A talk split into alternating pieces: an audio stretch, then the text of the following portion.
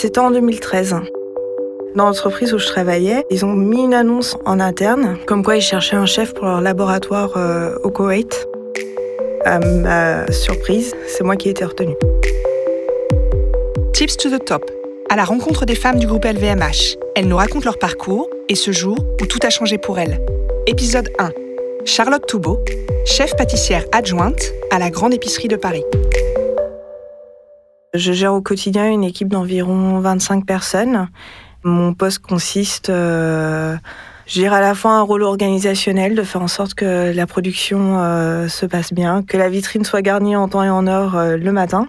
Il y a aussi une grosse part de création avec euh, développer toutes les nouveautés qui vont, qui vont sortir sur le rayon pâtisserie. Alors, j'ai pas le parcours euh, du pâtissier euh, traditionnel, classique, on va dire. J'ai commencé par faire des études de droit et puis en compta gestion, mais ça me plaisait vraiment pas. Et un jour, euh, j'ai eu la révélation en voyant tout simplement une émission à la télévision d'un pâtissier qui travaillait le chocolat et ça a été vraiment une révélation pour moi.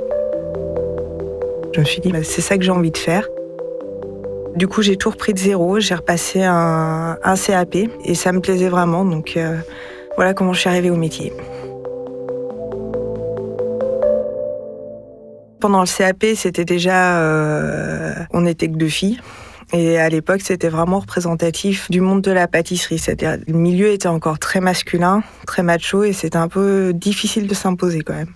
Donc après le CAP, euh, j'ai pris un premier poste en région lyonnaise.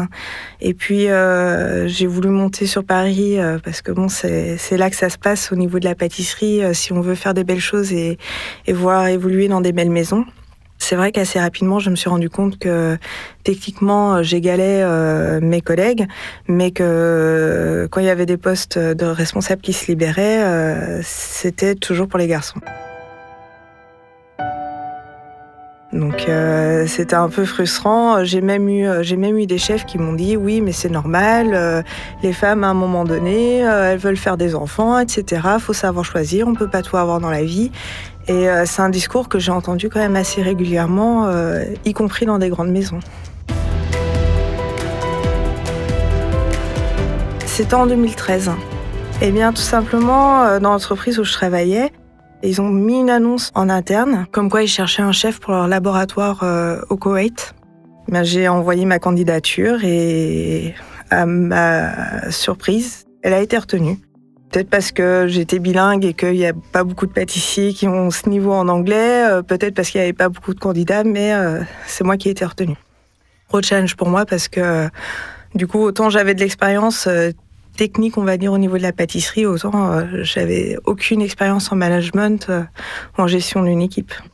Le jour où je suis, euh, où je suis arrivée, on va dire que j'avais rien qui me facilitait vraiment la, la tâche. J'arrivais dans un pays euh, musulman en tant que femme, une petite blondinette de 27 ans dans une équipe exclusivement masculine.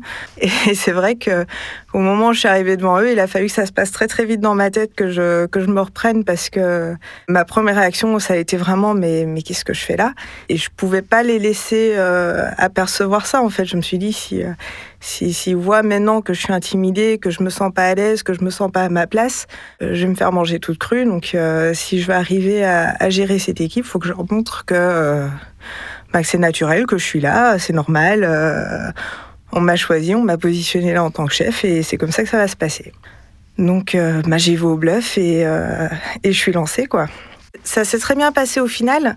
Et en plus, d'un point de vue humain, j'ai vraiment eu la chance de, faire des super rencontres. C'était des hommes qui étaient vraiment foncièrement euh, gentils, avec vraiment un bon fond et beaucoup de bienveillance. Et encore aujourd'hui, euh, donc ça remonte à il y a quand même quelques années, j'ai encore régulièrement de leurs nouvelles. Ils en prennent régulièrement des miennes. Enfin, c'est vraiment, c'est vraiment une belle histoire.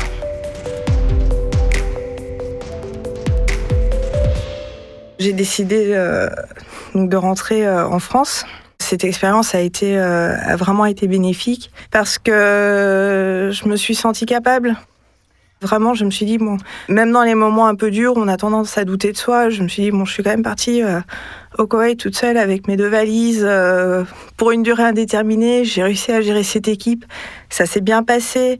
Donc je me suis dit bon, bah maintenant, j'ai plus à douter de moi. Je suis légitime dans les postes euh, que je décroche c'est plus facile après pour avancer quand on n'a plus, euh, comme on dirait, le syndrome de l'imposteur euh, qui est encore très commun parmi les femmes qui dirigent. Sur mon CV, ça m'a vraiment permis de débloquer les choses, de faire valoir une expérience, de dire voilà, j'ai eu le cran d'y aller. Ça m'a permis de décrocher des postes que je n'aurais pas réussi à décrocher euh, autrement. J'ai décroché mon premier poste de chef de poste, justement, où j'ai rapidement, en moins de six mois, évolué en tant que second, donc ce qui est le poste juste en dessous du chef. Maintenant, depuis deux ans, je suis chef adjoint à la grande épicerie de Paris.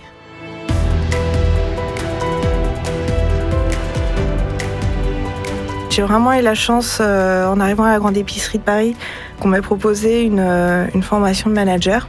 J'ai vraiment découvert une autre méthode de management il faut savoir, dans la pâtisserie, euh, c'est un milieu quand même encore assez euh, militaire où le chef euh, ordonne, les personnes en dessous exécutent. Et on ne cherche pas à savoir si elles s'épanouissent dans leur travail ou pas. Et là, pour le coup, j'ai vraiment appris à plus déceler les particularités de chacun, quels vont être leurs leviers de motivation, comment faire pour que finalement ils fassent ce travail presque d'eux-mêmes et avec enthousiasme, et pas juste parce qu'on leur ordonne de faire quelque chose et qu'ils exécutent. Et c'est vrai que c'est très enrichissant parce qu'on développe des, relations avec, euh, avec les collaborateurs qui sont très différentes et on sait qu'on peut compter sur eux. Et ils savent qu'ils peuvent compter sur nous.